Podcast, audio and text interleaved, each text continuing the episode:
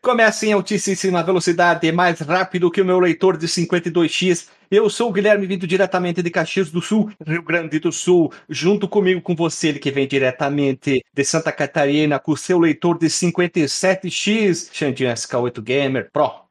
Ah, Guilherme, Guilherme, é como fala o Geraldo Luiz. Ah, minha limeira, minha limeira. Guilherme, Guilherme, que satisfação estar tá presente nessa gravação hoje. Eu tô até assim, ó, abilolado das ideias. Eu perdi as palavras, Guilherme. Tu tá mais empolgante hoje. É, leite. Você põe no vejo esse meme eu rio que nenhuma criança, então deixa assim que é melhor. E por fim, depois de uma grande espera, a gente conseguiu contato e hoje está aqui para gravar, vindo diretamente de São Paulo, o cara que estava lá no momento da, olha o termo que eu vou usar, forjadura da revista. Ele, Roberto Araújo, diretamente de São Paulo e da revista CD-ROM. Muito bem, legal. Muito obrigado pelo convite. Uh, eu estava lá não só no começo, mas estava lá no começo, no meio e no fim. Olha, já dá para fazer uma anedota aqui bonita, uma alegoria, tudo, analogia com a música do nosso querido Raul Seixas, né? Pode crer. Pode crer, não, porque a gente começou a revista do, do CD-ROM em 95, né, bicho? Eu acho que vocês não tinham nem nascido ainda. Ou tinha? Eu sou de 85. Eu sou de 84. Aí, ó, não, tá, já era um, um, um, guri, já, já tava. Como fala o pessoal das antigas, já era um galalau. Já era um galalau, exatamente. Eu não posso dizer essa expressão, mas vou usar uma expressão de Galder. Já era um guri pançudo, mas naquela época era raquítico. Hoje eu sou um cara pançudo, naquela época eu era raquítico. Nem vamos se enrolar, já vamos rodar a vinheta com os anúncios e já vamos começar o podcast então. Vamos lá então. Se você quiser enviar um e-mail para a gente, você manda um e-mail para contato@fliperamadeboteco.com. Se você quiser entrar no nosso Facebook e o nosso Twitter, é facebook.com/fdeboteco e o Twitter também é twitter.com/fdeboteco. O nosso grupo do Telegram é t.me barra fliperama de boteco. E você pode também ajudar a gente lá no Padrim com algum dinheiro, alguma verba que você possa em padrim.com.br barra fdb. E roda a vinheta.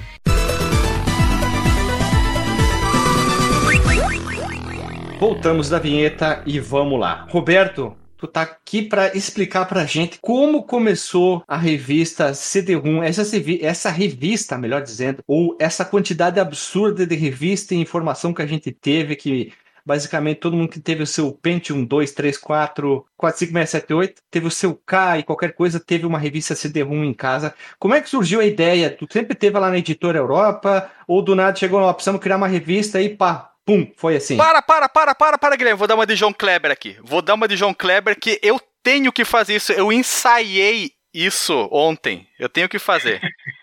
Fala. O que, que você ensaiou?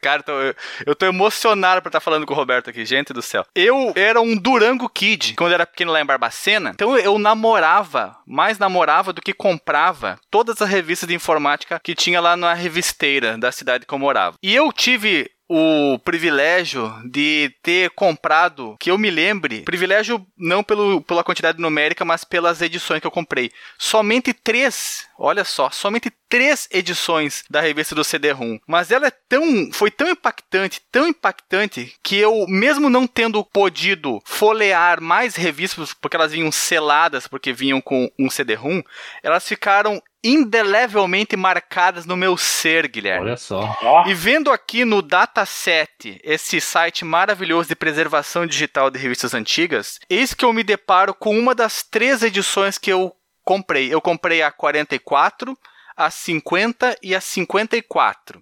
Inclusive a 54 não tem aqui no dataset, uma pena, mas eu lembro muito bem de um jogo que vinha com ela, que era o Tomb Raider Revelations, é o quarto, o quarto jogo do Tomb Raider que se passa lá Olha no Egito. Só. O demo. Então, de, deixa eu te falar a primeira coisa que foi uma luta que a gente teve por muito tempo, que é ah. é explicar a pronúncia do nome, que é CD-ROM. Read Only Memory. Então, sempre teve muito CD-ROM, mas ROM é de quarto, e aí não é o caso. É, então, CD-ROM. Mas o que eu ensaiei, Guilherme, que eu tava ali, ó, cheguei em casa aqui esbaforido, meio atrasado, fui tomar um banho, e eu tava pensando ali enquanto me ensaboava deliciosamente, tava pensando nisso que eu ia falar, que é o texto da revista número 50, edição comemorativa de 50 edições, porque era, a revista ela era semanal, então era. Não, é mensal, mensal. Mensal, desculpe, desculpe. Era a quinquagésima edição da revista do CD-ROM. E ela tem um texto que caiu como uma luva eu ter comprado essa edição ah, em 1998 ou 1999. E essa entrevista de hoje com os assuntos que eu queria tratar, as perguntas que eu queria fazer. E o texto é o seguinte: Manda bala. Ao leitor, Aidano passou, deu um sorriso e disse: E essa revista, sai ou não sai? Na minha nova sala, olhei em volta. Tudo que vi foi uma mesa e um mouse sobre ela, sem nenhum computador onde pudesse ser ligado. Equipe também não havia, e uma dúvida me dava um frio na barriga. Por onde começo essa tal de revista do CD-ROM? Guardo esse momento com um carinho todo especial. Vivia meu primeiro dia na editora Europa. Pouco tempo depois, quando Aidano me apresentou a ideia de fazer uma revista com CD-ROM, me apaixonei pelo projeto instantaneamente. Dividimos as tarefas. Aidano foi descobrir como se fazia um CD-ROM e que conteúdo poderia ser colocado nele. Abílio montou a estratégia industrial e comercial para permitir que nosso trabalho chegasse às bancas. E eu fiquei com a revista propriamente dita. Depois de exatos 47 dias, chegava às bancas a revista do CD-ROM, inaugurando um novo segmento no jornalismo brasileiro uma revista de informática prática, descomplicada e principalmente com interatividade entre o CD-ROM e a revista impressa, algo de que nunca se ouvira falar até então. Esgotou em uma semana. Agora, 50 meses depois, tudo parece fácil. Tenho à minha volta uma equipe com 20 pessoas, da qual muito me orgulho, e que jamais conseguiria formar sem a imensa ajuda de Tânia, com seu dom especial para descobrir e treinar jovens talentos. E os títulos que, felizmente, só fazem aumentar. PC Master, IT, Informação e Tecnologia, Dicas e Truques para PlayStation. Aproveito essa comemoração de 50 edições para agradecer a todos que acreditaram na ideia Revista do CD-ROM, que fazem ou fizeram parte da equipe. Mas agradeço em especial a você, leitor. Só com a sua compreensão, apoio e incentivo foi possível chegar à quinquagésima edição. E espero que, como nós, pense que isso é apenas o começo. Roberto Araújo, diretor de redação, e o e-mail dele, que eu posso até citar aqui, araújo@europanet.com.br. O mesmo até hoje. Olha, eu me segurei aqui. Tô, tô, tô, tô, tô tremendo, Guilherme. Me ajuda, me ajuda, Guilherme. Você lê muito bem, parabéns pela sua leitura, gostei muito. É que Você o texto é bom, bem. quando o texto é bom, o leitor é o coadjuvante. é, mas, mas é isso mesmo, foi uma. A, a, essas coisas não nascem assim ao acaso, né? Na verdade, eu me interessei pelo segmento, eu comecei com games, em 1989 eu tive a felicidade de lançar também a primeira revista de videogame do Brasil, chamava Revista do Videogame. Olha aí. Aí estava longe de nascer ainda. Mas aí o embrião dela começou com o videogame. Depois veio a revista chamada Computer Games, que eu lancei também. Isso tudo para preparar depois a revista CD-ROM. Quando chegou a hora dela, então já estava estruturado, já conhecia um pouquinho. Porque hoje tudo, tudo isso é um passado longe, né? Já faz muito tempo que a gente faz. Mas foi, para mim, foi a revista que mais mudou a minha vida, foi a revista CD-ROM. Foi uma experiência maravilhosa muito legal, muito doida, cara. A gente fazia cada negócio o, o, o, incrível, sabe? Puta, viajamos, buscamos, achar esses programas era uma, uma dificuldade. Meu Deus, essa, desculpa te interromper, mas Fala. essa é a pergunta de um milhão de reais, dólares, rúpias, o que quer que seja. Verdade. Nós temos um episódio que eu amo de paixão, que está no meu coração e é um dos, um dos sucessos de download do nosso podcast,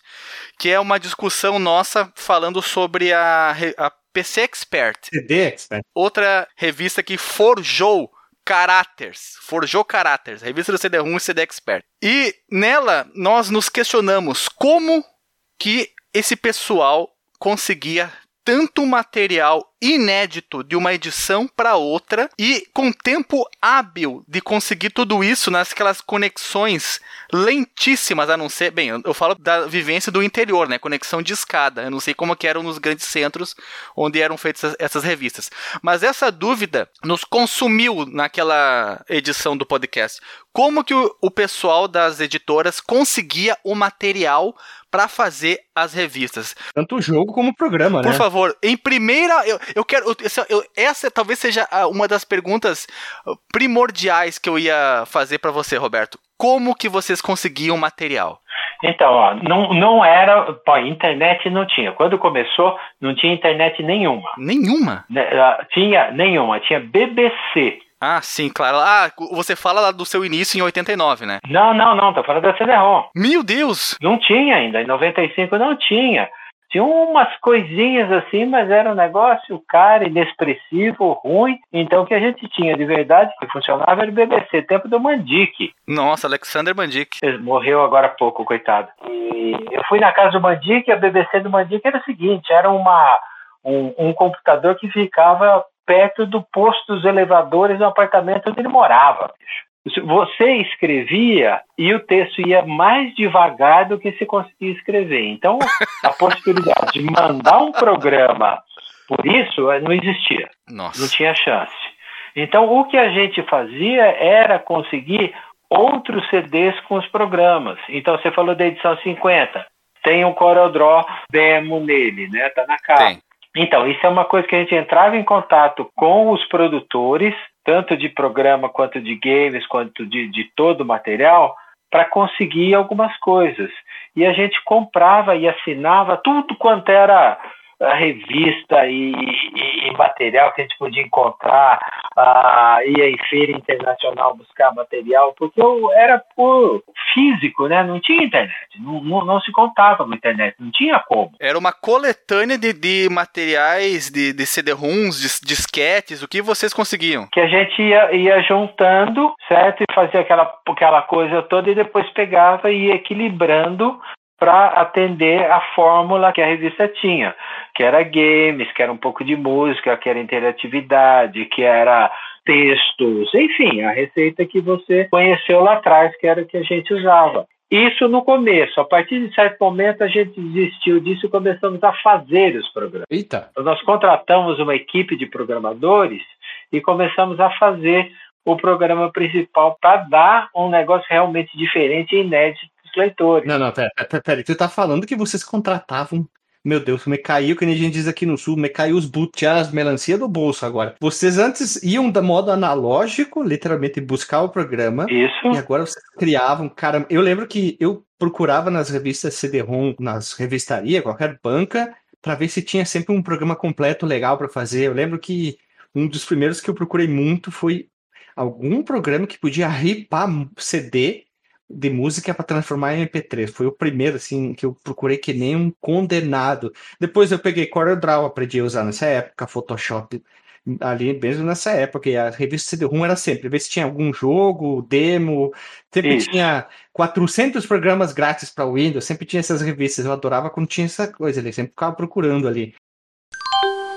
Por favor, se apresente, Roberto, diz qual, qual, é a tua formação e por que que tu adentrou no mundo da editoração de informática. Então, é, eu sou eu sou jornalista de formação, tá? Eu não sou não sou jogador, eu não sou programador, não sou nada dessas coisas, sou jornalista. Então eu, eu me formei em jornalismo certo? Fui trabalhar em jornal, trabalhei no Estadão. Aí depois eu saí do Estadão e comecei a trabalhar em revista, revista de motocicleta, revista Duas Rodas. Então eu fui editor da revista Duas Rodas por 15 anos. Caramba! Lia tudo de motor, cara. Tudo, tudo. Caramba! Eu capa era capaz de ler uma ficha técnica de um motor em japonês e saber diâmetro, curso, e tudo mais, não sei. Meu Deus. de moto. Olha, eu, eu, eu, tenho algumas clássicas na minha memória que eu não sei se o pessoal curte muito, mas, por exemplo, a Yamaha DT 180. Não sei se era uma moto. É, então. Eu estava lá no lançamento dela. Tu estava no lançamento da DT 180? Sim, senhor. Estava lá na Yamaha. Meu Deus assim. do céu. Não, eu sei detalhes, por exemplo, a primeira foto da DT-180, um japonês veio fazer aqui no Brasil. Só, só rapidinho. Aí uhum. o cara pegou uma gilete, pegou o pneu e cortou um por um aqueles, aqueles dentinhos, aqueles restinhos que fica para fazer a primeira foto, cara. Ele tirou os pentelhos do, do pneu? Exatamente. Um a um com gelete para fazer a foto. é, japonês é demais. Pentelho do pneu, velho. Eu, foi o que me veio na cabeça, Guilherme. Eu não sei o que, que eu. Mas decidiu bem. Mandou bem. É isso mesmo. É isso mesmo. Isso foi, isso foi que ano? V vamos colocar em datas. Isso foi é, que ano? É, olha, eu formei em 74, comecei no jornal em 77 e comecei em revista em 79, nas duas rodas. Aí em 89 teve o lançamento da, da revista de videogame. Então, videogame era um segmento que começava e a editora queria ampliar as suas coisas. Qual era a editora na época? A editora Sigla, Sigla Editora, que não, não existe mais. Uhum. E como eu sempre fui muito curioso e sempre gostei de coisas novas, então fui escalado para implantar o um novo título. Foi até gozado, porque eu não sabia, perdão, não sabia nada de, de. Tu foi verde no assunto? Totalmente.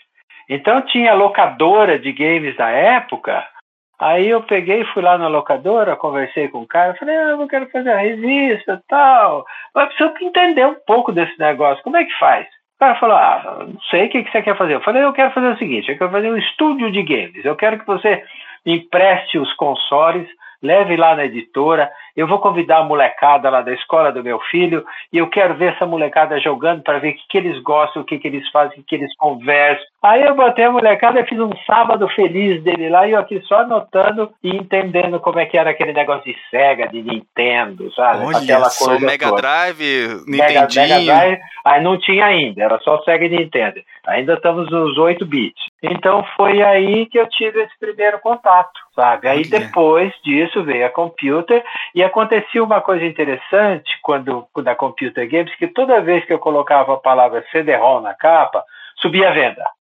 Ó. Oh. Aí não botava CD-ROM, caía a venda. Botava CD-ROM, subia a venda. Aí, cara, eu cheguei lá para a direção da Decisão Editora, que era que fazia essa revista, Falei, meu, precisa fazer uma revista com CD-ROM, sabe? Pô, esse negócio vende. Cara, ah, bobagem. Eu falei, como bobagem? Puta negócio legal pra caramba. Ah, Veja os números, olhe as métricas. É, olha essa porra. Não, não interessa. Falei, como não interessa? Vou, vou, pelo amor de Deus, isso aqui vai explodir. Esse negócio vai ser legal pra caralho. Perdão, não pode falar isso. fala, Mas... fala aqui, é livre. No, é território livre aqui. Zona desmil, desmilitarizada. Pode fazer o que quiser.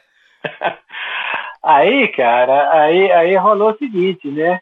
Aí não, não quiseram fazer, não teve acordo. Nossa, olha só, os caras perderam o, o cavalo, passou encilhado, eles não montaram. Eles não montaram, cara. Aí eu falei, tá bom, não quer, não quer, né? A gente não pode obrigar ninguém a nada. Aí, aí apareceu o Aida, não virou pra mim, você queria fazer a revista de terror? Eu falei, tô dentro, vambora. Mas você não quer pensar? Eu falei, pensar o quê, meu? Já pensei tudo que eu tinha pensar. Quando que eu... Foi aí que você vem a história que você leu na edição 50. Da onde que você conheceu o, o Aidano? Ah, eu fui um, um amigo comum que ele estava procurando uma pessoa que ele tinha enxergado a mesma coisa que eu. Hum. Então, e é Aidano a pronúncia. Aidano, ah, não sabia, desculpa. Aidano. Diferente, hein? Tem, tem alguma origem? É... Ah, ele disse que é do Haydn, lá de alemão, essas coisas. Ah. Aí, aí aconteceu uma outra coisa que era o seguinte: ninguém acreditava e até escrevi na editorial dos 50, porque ninguém acreditava, né? achava que esse negócio ia ser um fiasco. Aí eu convidei algumas pessoas, as pessoas não queriam trabalhar. Falei, ah, isso não vai dar certo, isso não vai rodar, não vai dar certo. Para ajudar ninguém, né? Cara, ninguém. Eu convidei um cara para ser suporte técnico. O cara não quis, ah, isso é uma merda, não quero saber disso. Aí catei um jovem estudante da Politécnica chamado Luiz Siqueira, que aí pegou e falou, não, eu topo esse negócio. Tinha 17 anos. Hoje ele é o dono da editora. Olha aí! Pois é. O cara chegou para ser suporte técnico e comprou tudo depois. Pois é, exatamente. Hoje ele é o dono da editora. Nossa sabe? senhora, então, bicho. Então a história é muito louca, porque aí fomos na Sonopress para reproduzir os discos e a gente pensava fazer 50 mil. Os caras falaram, ah, não, não fazemos. Mas por que não faz, não fazemos? Porque vocês vão quebrar, vocês não vão conseguir fazer. Meu Deus! Mas, mas, mas, tinha uma questão econômica também? Dependia das vendas para eles para vocês pagarem os CDs? É tipo, tipo, sei lá, consignado, alguma coisa assim nesse sentido? Era na promessa de venda? Não, então. Não, normalmente você faz o negócio, paga 30 dias, essa coisa toda, né? Uhum. E aí eles falaram: não, não, não, não vamos fazer. Não vão, não. Só se vocês pagarem adiantado. Ixi. Sabe? Então teve aí, a editora depositou o dinheiro na, na Sonopress, e aí Sonopress. a Sonopress rodou. Uma empresa de, pelo nome, uma empresa especializada em, em discos musicais, não era? Exatamente, a própria. Sabe? E na distribuidora foi a mesma coisa. A distribuidora não queria de jeito nenhum distribuir isso tudo. A gente perguntou quantos exemplares você acha que eu vou vender. Eu falei, ah, dois mil tá bom, não precisa mais que isso, não. dois mil cabe no, no bagageiro de uma moto? Rapaz, no fim, com, essas, com essa coisa toda, fizemos 30. Aí entra a história que em uma semana não tinha mais um único, fazia fila de jornaleiro na porta da editora para buscar mais e não tinha. Rodava pressa mais 30 mil, certo? Puta, foi, vendeu os 30 mil. Aí nesse meio tempo estava fazendo a número 2 tiramos 50 mil, vendeu os 50 mil, tiramos mais 30 mil da primeira, vendeu aquilo, tiramos mais 50 mil da número 2, vendeu também. Caramba! Sabe? E foi um foguete o negócio, cara. Foi um foguete. Meu senhor do céu. É, mamonas assassinas das revistas, né? O que eles arrasavam no show, vocês arrasavam em venda, então? Então, porque o, o, o, o que acontecia por que, que isso aconteceu? Porque as pessoas tinham os computadores, foi a época que chegou o computador multimídia, e os caras não tinham o que fazer com ele. Você, quer ver? Caiu a internet na sua casa, você olha o seu computador, o que, que você faz com ele? Nada. Se tu não... Nada. Nada. Chora. Se não tiver um gibi Chora. baixado, uma revista do dataset ali, algum texto para você que você te guardou para ler em outro momento, fica complicado, né? Não, você trava, você fala, meu Deus. Então tinha uma legião de pessoas que comprou o computador e não tinha o que fazer com ele. Nossa não tinha. senhora. Porque o cara vai lá, escuta uma música, tá bom, escutou, ah, tá bom. Uhum. Vai escrever um texto. Ninguém tem paciência para escrever texto muito tempo. Então não tinha o que fazer com o computador. Aí de repente aparece um disco que lá tinha tudo. Tinha show, tinha programa, tinha jogo. Era uma internet portátil. E como é que foi vocês criarem a infraestrutura dentro da editora Europa? Era uma editora. Ela nasceu aí ou ela já, já existia a editora Europa? A editora Europa fazia na época a revista Natureza, Plantinha. Ah, até hoje existem. Então, eu, eu faço, eu que faço. Com muito amor ah, é? carinho, por sinal. É, eu que faço atualmente. Quais são os títulos que tu tá envolvido? Em todos. Eu sou o. todos. Meu Deus, tu não dorme, cara. então, então, a revista Natureza, a revista Fotografia Melhor, a revista PlayStation, a revista Xbox, certo? A, a, a revista dos vegetarianos e livros. A gente está com um catálogo Viagens. De, ah, Viagem Mais, sabe? Então, agora, semana que vem, eu vou fazer uma reportagem de um cruzeiro. Vou montar os cruzeiros. Vou lá e eu lá fazer uma reportagem disso. Ah, que ruim, né? É, eu acho. Tomara que não tenha um surto de salmonela, né? Porque é perigosa a comida de cruzeiro, né? Não, não, o problema não é esse. O problema é se depois dá um negócio de Covid lá dentro, não sai mais. Uf, fica lá preso é. até. Diário da Covid, já faz um livro, hein? A editora Europa, ela já existia há quanto tempo? Então, ela está celebrando 35 anos agora. Então, até então, ela começou em 89, 95, ela tinha 6 anos. E a história da editora com a revista CD-ROM mudou completamente, porque ela se capitalizou para lançar outros títulos, para começar uma outra trajetória. Eu imagino, porque com essas tiragens absurdas dos, dos, dois primeiros, eu tô interessado em saber como é que foi a montagem da equipe e como é que foi criar para uma mídia completamente nova. Os processos tiveram que ser uh, criados do zero para trabalhar com CD-ROM? Como é que era a masterização? Tiveram que gastar uma grana preta comprando um gravador de CD que devia ser algo raríssimo, só importado essa parte operacional me interessa muito, saber como é que foi por trás das cortinas da criação desse exemplo da primeira edição da revista do CD-ROM. Então, cê, ali, aí você tem dois canais, tá? Um canal é a revista impressa, o outro canal era o disco, eram duas produções diferentes. Tinha duas equipes. Quem que, quem que navegava entre esses, essas duas áreas? Eu. Você, ah, tá. Eu. Então, aí a gente tinha um pool de programadores, certo? Que eram as pessoas, quatro, quatro rapazes, desses doidos que, que faziam o disco, preparavam os discos. Então, eu não sei se você convive com programadores, mas eles são seres um tanto quanto diferentes. Guilherme é programadeiro aí, ó. pode falar. É, é, então, tinha um lá que não tomava banho, o cara. Nossa, não tomava banho, bicho, nossa senhora. Tinha outro que dormia da editora, ficava dois, três dias lá e não saía. Nossa sabe? senhora. Usa a palavra excêntrico, daí fica mais legal. Yeah, excêntrico, exatamente. Excêntrico. Todos rapazes excêntricos. Isso. Mas tudo gurizada nova de universidade, sim, 17, 18 anos? Ah, uma gurizada jovem jovem. É, começa cedo, né? É, começa muito cedo e eles são muito muito compenetrados. É, diferente mesmo. E nós tivemos, isso é uma coisa que eu acho que ninguém sabe, eu vou te contar, nós tivemos uma traição na revista do CD-ROM. Denúncia! Judas, Judas! É, a equipe de programadores, num certo momento, resolveu pegar o nosso código-fonte e vender para a editora Globo. Nossa! Na cachorragem! Na cachorragem, bicho. Nossa na senhora! Os caras pegaram, fizeram debaixo de um pano, foram lá e venderam e foram na Globo para outra revista do CD-ROM com código-fonte nosso, certo? E a gente falou, dá aquele pânico, né, meu? Falar, puta, e agora? Como é que a gente a vai fazer? Globo por trás vai destruir a gente, né? Se eles pegam isso aí, com o dinheiro que eles têm, vão fazer um canhão de revista. Então, e com o programa, o código-fonte da gente funcionando maravilhosamente bem. Aí a gente teve que sair desesperadamente atrás e montar uma nova equipe para fazer o CD, a toque de caixa, nossa tá? senhora, bicho. É, e, e, começando do zero. O chão se abriu e vocês se viram sem sustento. É, exatamente. Sem o engine, né, cara? Porque a gente não tinha, não tinha mais o código fonte, não tinha nada, ficamos zerados, sem nada, sem porra nenhuma para fazer o disco. E esses filhos da mãe aí, o que aconteceu com eles? Vocês foram atrás, deram uma coça neles? Não, não, não. Que aí vai. Vai. Sabe? Adeus passar bem. Só nunca mais passe aqui na porta. Boa. Mas, por exemplo, você não é capaz, você não é capaz de falar o nome dessa revista que você nunca ouviu falar. Eu não sei, eu realmente não sabia. Não sei de uma falar. revista de, de CD-ROM da editora Globo. Não sei, tô por então, fora mesmo. Porque a revista tem alma, cara. Revista tem alma, as pessoas não sabem disso, mas a revista tem alma, tem, tem personalidade, sabe? Tem, tem carinho, o leitor gosta. Pô, esse negócio acabou em 2015, você tá conversando comigo sobre ela. Porque tem alma. Acabou em 2015, conheci em 98 e tá aqui então, no meu então. coração ainda. É, então.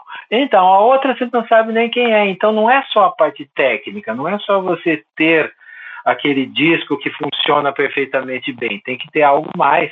Sabe, tem que ter um charme, tem que ter uma gracinha, tem que ter uma vivência, tem que ter uma é charmosíssima. O texto é então. deliciosamente escrito. É, Eu nem então. sei quem são, quem é o escritor, se são várias mãos que escreveram, mas o texto é muito bom todas as matérias da revista. É, é eu quando, conforme você viu naquela lá, eu, eu fazia a revista sozinho. Aí depois que eu fui fazendo equipe, sabe? Mas é sempre, sempre a, a regra, a regra do texto, agora falando dessa parte de redação, era a seguinte: tudo, tudo que estava escrito na revista seria feito pelos leitores. Então, se falava que era apertar tal botão, você tinha que apertar o tal botão, e se fosse para tal lugar, tinha que chegar em tal lugar porque ia ser testada pelo leitor que ia seguir o passo a passo. Sim. Então todas as coisas que eram escritas tinham que funcionar. Era a primeira regra, a regra essencial. Daí entrava os dois, os dois pontos que é você ter uma qualidade no disco, algo que interessa as pessoas, daí a interatividade, e uma revista que explicasse exatamente aquilo,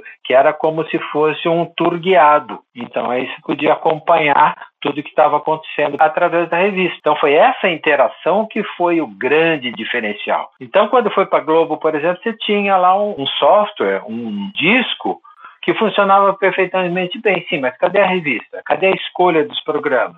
Cadê o texto explicativo? Cadê o charme que você podia colocar nisso? Não Era tinha. só um disco jogado? Não, não tinha edição impressa que acompanhava ela? É, tinha, mas não, não era a mesma coisa. Não era a mesma coisa. Então, é coisa roubada, né, meu? Nunca vale, né? Quem ganha fácil perde fácil, né? E me impressiona a Globo ter aceitado, né, o objeto de uma crocodilagem. Tem que ver como é que foi vendido o produto, né? É, eu, eu também não sei, porque aí saiu, saiu fora do, do meu alcance, né? Porque eu fui, fomos todos vítimas de, um, de um, uma traição, mas tudo bem. O fez, fez. A liberdade de cada um é, é essencial, né? Beleza. Respeito muito. Quer ir? Quer ir? Vai, passar bem. Nunca segurei nenhum profissional na minha vida, bicho. Eu quero ir. Pois vai embora. Ah, não sei se eu quero. Você não sabe se quer. Eu sei que você não quer. Pode partir. Adeus. Passar bem. Nossa Senhora. É, tem que estar de corpo e alma. Não adianta, né? Não é? É o passar bem. Tem que estar tá fazendo a coisa com o, o, membro entumecido, né? Senão não vale, senão não vale. É, senão não vale, exatamente, exatamente. Eu ainda estou interessado na, na questão da, das duas equipes separadas e, e, você navegando entre elas. Tinha o pessoal da, da, da, redação e o pessoal da técnica ali da programação e feitura do CD. Isso. Você começou a falar e depois aí contou do, do nosso caos do, do, dos intrépidos ladrões que se deram mal. Tia, você tinha que ter profissionais que, que tivessem um pé na informática. Não adianta você fazer um texto brilhante, porque o leitor não queria um texto brilhante, ele queria um texto claro, que fosse compreensível, que fosse direto. Não era para texto enfeitado. Ninguém queria poesia. Você queria saber como funcionava o programa. Você queria saber como é que você encriptava, desencriptava, como é que fazia essa coisa toda, certo? Então, aí eu sempre trabalhei muito com jovens, então tinha uma equipe muito, muito jovem, sabe? Então buscava, por exemplo, esse o, o, o Lu Siqueira, ele era politécnico, sabe? Então ele entendia toda essa parte de informática e, e escrever. Eu falei, vem cá que você vai aprender a escrever. Vai ser útil a sua vida inteira. Aí ele aprendeu, sabe? Depois aprendeu outras coisas que eu não sei até agora, planilhas, negócio. Eu não sei fazer nada. Ah, Excel, ninguém sabe. Quem, quem diz que sabe está mentindo. eu não sei. Eu não sei. Ah. Excel não dá. É, é demais pra minha cabeça. E, a, e aí você tinha, aí a gente trabalhava muito, muito coordenado, sabe? Pegava, tinha a seleção desses programas, a gente fazia reuniões de pauta a partir de um determinado momento para ver qual seria o programa de capa. E aí valia tudo, cara. Vamos pegar do FBI aquele o banco de dados, sabe, para falar dos países, sabe, as bandeiras de todos os países, sabe. E aí é puta cada puta ideia, cada puta coisa doida que a gente fazia, sabe, e dava tudo certo sabe? Ia até Copa, fazia material de Copa, sabe? Ia lá buscar artigo, corretor de português para os caras usar no programa, planilha pronta para orçamento familiar, efeitos especiais Modelo de carta, vídeo, isso é coisas utilíssimas, modelo de carta. Teve uma, cara, que, que foi muito louca, que era o seguinte, que a gente queria fazer um programa sobre cabelos. Então era assim, a gente precisava, precisava fazer, um, ou tivemos a ideia de fazer, como é que o cara mudava o visual dele. Cabelo grande para cabelo pequeno, cabelo médio, bigode, barba, cavanhaque, essa coisa toda. Uhum. Então, qual que era a ideia? A ideia era um cidadão tirar uma fotinho dele, digital, certo? E depois ir aplicando os cabelos, a barba, o bigode, essa coisa toda. Uhum. Ah, parece fácil, sim. Mas você precisa dar foto de todos os cabelos, só do cabelo, das barbas, dos cavanhaques, cabelo Nossa. de mulher, cabelo de homem. e onde tem isso? É, Onde é que tem um banco de dados de, de, de só de cabelos, né? Então, não tem. Não, não tem. tem. Vocês não tem. correr atrás e fazer, vocês batem foto, edita, e... salva o cabelo, não, não é possível. E, exatamente. Então o que, que a gente fez? Foi a Caramba, que fez esse negócio. Arrumou uma, uma loja de perucas que tinha todos esses negócios, catou um fotógrafo, montou um cenário e fotografou na loja tudo quanto era peruca de tudo quanto é Nossa coisa. senhora. E aí vocês aí com a equipe de programadores bolavam um programa de manipulação de visual. Isso, exatamente. Nossa. A maioria dos programas de vocês era feito por vocês? É, sim. Não pode. Não tem como. Sim. A física é, não permite. Falando, tô te falando, esse, esse, esse do visual fez exatamente isso. Bicho do céu, mas eu, eu, não, eu não sou muito afeito à programação, mas eu fico imaginando assim, cada mês o cara tinha que se, que, se transformar num, nas suas habilidades, tinha que se virar nos 30, porque imagina, numa semana ele faz um, um software de modelos de carta, para todos os tipos de ocasião, né? Carta de, de, de, tudo que é coisa. E depois, na outra semana, ele tem que. Ele tem que. No outro mês, ele tem que fazer um programa que manipula imagens, fotos para ver o visual da pessoa com cabelo diferente, bigode diferente. Isso. Como é que funcionava isso, meu Deus do céu? Qual era o tamanho da equipe de programação? E, olha, a gente tinha, a gente tinha um cabeça, sabe, com assim, programação pura, tá? Uhum. E um assistente. E aí, e a redação se envolvia nesse processo em conseguir a, a, o material necessário para fazer isso. Uma vez a gente fez, olha, aí entra o perigo das palavras, tá? É. Um programa para fazer cartão de visitas. Hoje ninguém mais tem, né? Mas na época se usava cartão de visita. Então tá bom, como você é? Aí você pegava, tinha o cargo, a empresa, o logotipo, como ajustar o tamanho do logotipo, essa coisa toda, a impressora, tudo o que o cara precisava para fazer um cartão de visita. Aí já vai o mané aqui e escreve lá na capa tudo que você precisa para fazer um cartão de visita. É uma chamada bem, bem honesta, eu diria. Não foi isso que achou um cidadão gaúcho, por sinal, que entrou no Procon e falou: olha, vocês afirmaram aqui que tem tudo o que precisa para fazer um cartão de visita. Mas cadê o computador? Cadê o computador? Ai, meu Deus do céu, não acredito nisso. É muita sem vergonha. Não, não, isso é uma fé, não é possível. Foi. Né? Não, não tem o computador, não tem impressora, então vocês estão mentindo, não, tem não tudo pode. que precisa para fazer. Ah, não foi para frente isso, ele não ganhou, ele não ganhou essa ação, não é? Foi, foi. Foi, ganhou o computador e ganhou a impressora.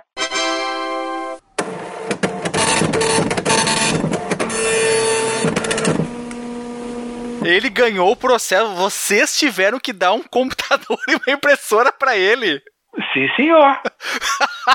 Sim, senhor. Agora, eu ó, tô rindo do absurdo, meu comigo. Deus do céu. O cara tá lá, do, acho que era Porto Alegre, tá? A gente tá em São Paulo.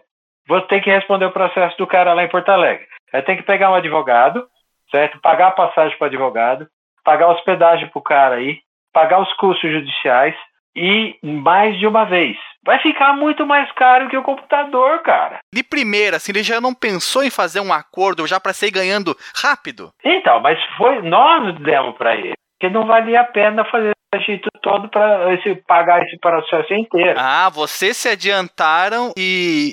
E, e não deixaram e... matar o processo no origem. Isso aqui é um computador, ah. tá aqui, pronto, não acho mais não É desonesto, é. mas tudo bem, leva. Putz, eu não é. acredito que vocês tiveram que passar por isso.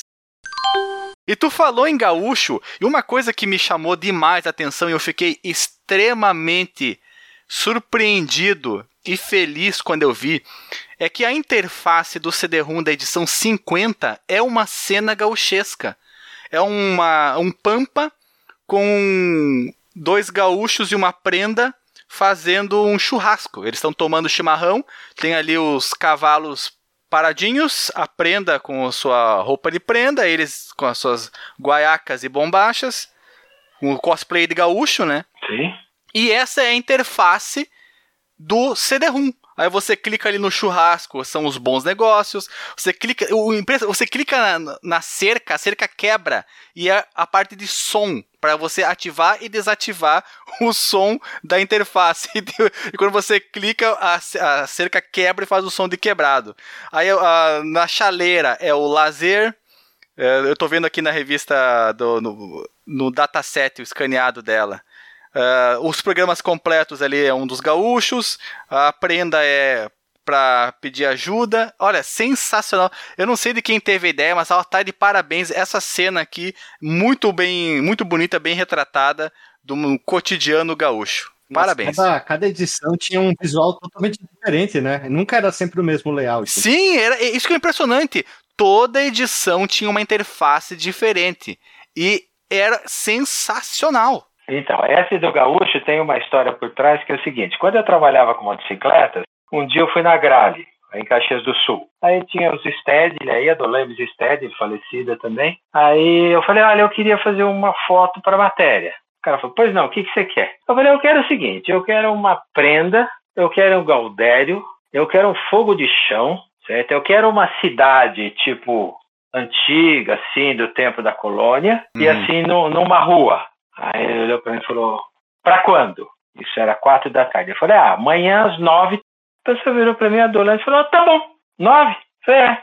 Cara, no dia seguinte eu fui lá na Grale, cheguei, vamos lá, entrei no carro, tava montada a cena exatamente do jeito que eu tinha pedido, com fogo aceso e tudo.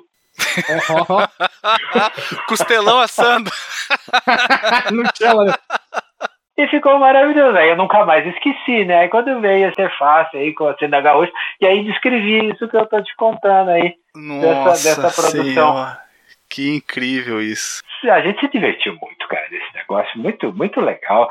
É, é, era meio sem limites as coisas, né? Então a gente era, se divertia pra caramba. A diagramação, vocês começaram na época do fotolito, aquela coisa bem arcaica, ou já pularam direto pro computador, porque é a revista do CD-ROM? É o, é o PageMaker 1.0, Guilherme. É, isso que me deu vontade, porque eu, eu, eu, trabalho na área do, do, da, da, da informação aí, e da, tem tudo essa coisa a ver, e me deu essa curiosidade agora, hein? Então, vou te contar. A edição número 1 um foi o seguinte, conforme está relatado lá na edição 50, então eu tinha o computador e o mouse, eu precisava de alguém para fazer a arte sabe? E não tinha. E a minha mulher, a Shirley, a gente trabalhava juntos lá na Cisal, fazendo a, a, a duas rodas e fazendo a, a computer games. Aí cheguei para ela e falei, Shirley, você vai ter que me ajudar. Aí ela falou, vambora, vambora. Aí pegou e foi, cara, largou, abandonou o emprego e foi lá comigo. Abandonou, sumiu, não deu nem satisfação, não falou que ia nem nada, simplesmente não foi trabalhar e assumiu. Caramba, desapareceu. Desapareceu e foi lá para editar número um, fazendo um projeto que durou até o fim, o projeto gráfico dela. Durou até, até a DVD-ROM, depois, 20 anos depois, sabe? Então ela pegou e assumiu essa coisa toda. E eu cismei que eu queria trabalhar com arquivo fechado desde a edição 1, é, porque era comum fotolito na época, se é que alguém sabe o que é isso. Sim, eu sei e os arquivos para fazer os filmes para imprimir. Nada, tudo isso é passado, tá? E para mandar para fazer o fotolito, não tinha, não tinha gravador de CD ainda. Então a gente, é, ela pegou e comprimiu a revista em 14 disquetes. Meu Deus. E a gente levou lá para fazer o filme. E o medo do último não dar certo. Não, cara. Aí, aí chegou, deu pau no quarto e no sétimo disquete. Aí grava de novo. Leva pra lá. Vai, deu pau no seis. Grava Nossa de novo. Nossa senhora, que vida. Levamos o primeiro disquete a uma da manhã. Não aceitaram. Levou o, o a segundo lote às quatro da manhã. Deu esse outro defeito. Levamos outras dez da manhã e a gente foi chegar em casa uma da tarde. Meu Deus. Então, noite varada. Que programa vocês utilizavam? O Quark. O Quark Express. Quark? Olha só. Era tudo feito em Mac, então? Não, tudo feito em PC. Quark de PC? Olha só que loucura, uma editora que usava PC. Cara, uma... Uma bosta, uma bosta de PC. o negócio dava mais pau que todo. Era, era melhor fazer na mão, desenhando numa cartolina e batendo uma foto. Cara, era aqueles 486 horroroso, que o negócio não aguentava. Você fazia, fazia uma arte um pouquinho mais enfeitada com o gráfico, o negócio já não fechava mais. O orçamento da revista nessa época era muito curto e não tinha com vocês terem um, um, um Mac que na época era o, o que era melhor para editoração, não, não, não, não tinha verba para isso. Não, não tinha, não tinha. Usava, usava PC mesmo, mesmo porque era assim, né? Se o disco era para PC, era PC que a gente tinha que usar para conhecer o que estava fazendo. Porque se está fazendo negócio de PC e você usa Mac, você não sabe do que você está falando, cara. Hoje eu trabalho com Mac, tá? Hoje eu, eu só trabalho com Mac, mas na época era só o PC, sabe? Não tinha, não tinha outro, outra coisa. Então a gente, a gente vivia da tinha o charme, as mesmas coisas que o leitor. Então era um mundo muito perto, não era um mundo distante. Então você tinha os mesmos problemas, você falava a mesma língua. Até na criação. É, é, é as mesmas dificuldades, o que, que não funciona, o que, que funciona. Então, a partir dessas experiências que a gente fazia essa, esses, esses softwares para atender a necessidade. Nossa, isso dava para vocês, usando uma expressão antiquíssima que eu nem sei se usa mais, um know-how que era sentido no conteúdo da revista. Eu, eu, eu, eu, eu, sentia que. Eu, quando eu, eu vejo uma edição da revista do CD-ROM aqui no dataset, eu consigo perceber que o, o pessoal que, que fez aquilo ali realmente era comprometido sim. com aquele material. Sim, sim, exatamente. Agora tem também uma, uma nota dramática aí, eu estou em dúvida, eu vou contar, eu já está contando, eu vou contar tudo. Conta tudo, conta tudo. Não, porque a gente teve um, um, programador, o Leandro, foi o melhor programador que a gente teve na revista The Ron, que ele tinha a pessoa mais inteligente que eu conheci na minha vida, sabe? Na minha vida. O cara era um gênio, um gênio, sabe? Ele tinha um, um, um, ele, ele era o cara que fazia o teste para medir QI dos outros. Não é que ele media o QI, ele fazia o teste. Ele bolava o teste? É, ele bolava o teste para medir a inteligência dos outros. Então, ou seja, a inteligência dele era praticamente impossível de ser medida. A pessoa mais inteligente que eu conheci na vida. E ele era tão inteligente e tão doido, sabe? Que não aguentou a própria cabeça e um belo dia se matou. Eita! Ah, é. Esse é o destino de muitas pessoas que têm uma inteligência acima do normal, elas, elas não conseguem se encaixar muito bem no mundo, né? Pois é, pois é. Então que foi pena, um, que pena. uma coisa muito triste na história da revista Derron, mas o nome dele é Leandro Calçada de muita estima nossa. Ele ficou com vocês de que época até que época? Ah, ele ficou bastante tempo. Ele foi quem, quem fez a maioria dos programas, que foi a melhor época de programação da CD-ROM, foi, foi quando ele cuidou. Ele era o arquiteto dos programas. Exatamente. Não tinha coisa que esse cara não fizesse. Bicho, não tinha coisa. Vai lá, Leandro, vai lá fazer isso. Fazia. Vai fazer isso, fazer aquilo. Mas ele era é difícil lidar com ele, cara. É bem difícil. Sabe? Era ah, é, é, acontece exatamente, né? Acontece com uh, a, a genialidade é acompanhada por uma personalidade muito difícil às vezes. E como é que era assim, o, o, cronograma? Vocês tinham que fechar a edição até tal dia e já começava a, a do próximo mês? Então, isso, isso era. Cara, a gente dormia pouco na época. E isso que eu ia perguntar também, qual era a frequência dos corujões? É, muito grande, muito, porque não tinha. Era um processo industrial muito complexo, a prensagem do disco, a quantidade era muito grande, certo? Então tinha muita dependência. Então a gente chegou a vender é, 114 mil exemplares no mês. Vender. 114 mil. Numa época em que não era todo mundo que tinha um kit multimídia no computador, né? Pois é. Então, ou seja, para você manusear, para imprimir, para prensar esse CD, sabe, para distribuir, tinha que botar caixa, que era um negócio complicado, não ia de qualquer jeito, senão estragava o CD. Então tinha um industrial muito complicado. Então o prazo era uma coisa muito severa, uhum. muito complicada. Então era muito, muito frequente a gente varar a noite, muito frequente. Todo fechamento, olha, já sabia que ia que ia varar a noite, que ia pro dia seguinte, que a coisa ia longe, sabe? É... Pode cancelar os compromissos e estar tá preparado para imprevistos. Ah, ah, pode. Chegava no fechamento, cara, chegou um dia, assim, depois de um fechamento desse pesado, assim, eu moro aqui perto da Avenida Paulista, né? Aí fui andar na Paulista, assim, meio direita, falei, existe vida além da redação, olha pessoas andando na rua, o ônibus passando. vida, vida, meu Deus, encontrei vida. Porque a coisa era, era pesada. Porque era, você fazer as duas coisas, integrar tudo isso, não, não, não, não era fácil. Porque às vezes você, ah, do começo, por exemplo, você, você ah, vou, vou adiantar a parte impressa da revista. Não tinha o que adiantar, não tinha o programa. Se não tinha um programa, comecei a escrever o quê? Se ele não está pronto, você não faz. Como é que você vai capturar a tela? Sabe? Então aí você tinha um conflito permanente entre o disco e a redação, ou seja, a redação ficava puta porque o programa não, o disco não estava pronto e o, e o pessoal da programação ficava puto porque a redação estava pressionando, sabe? E aí todo mês a gente fazia votos de adiantar o CD, o que nunca acontecia. certo? Esse vai ser o último mês de briga. A partir de agora vamos seguir religios, religiosamente o cronograma. Pois é.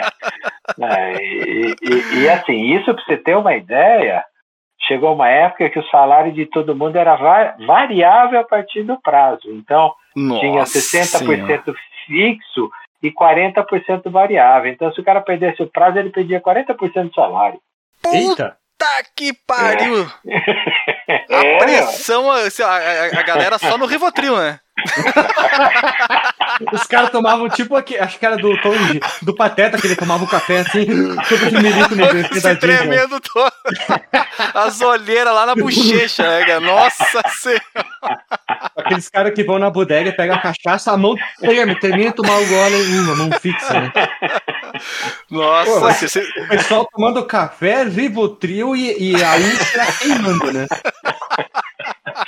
Ué, como é que você vai pressionar o cara pra fazer o negócio, bicho? Não, pode, é, não tem outro jeito. Só chibata no lombo mesmo.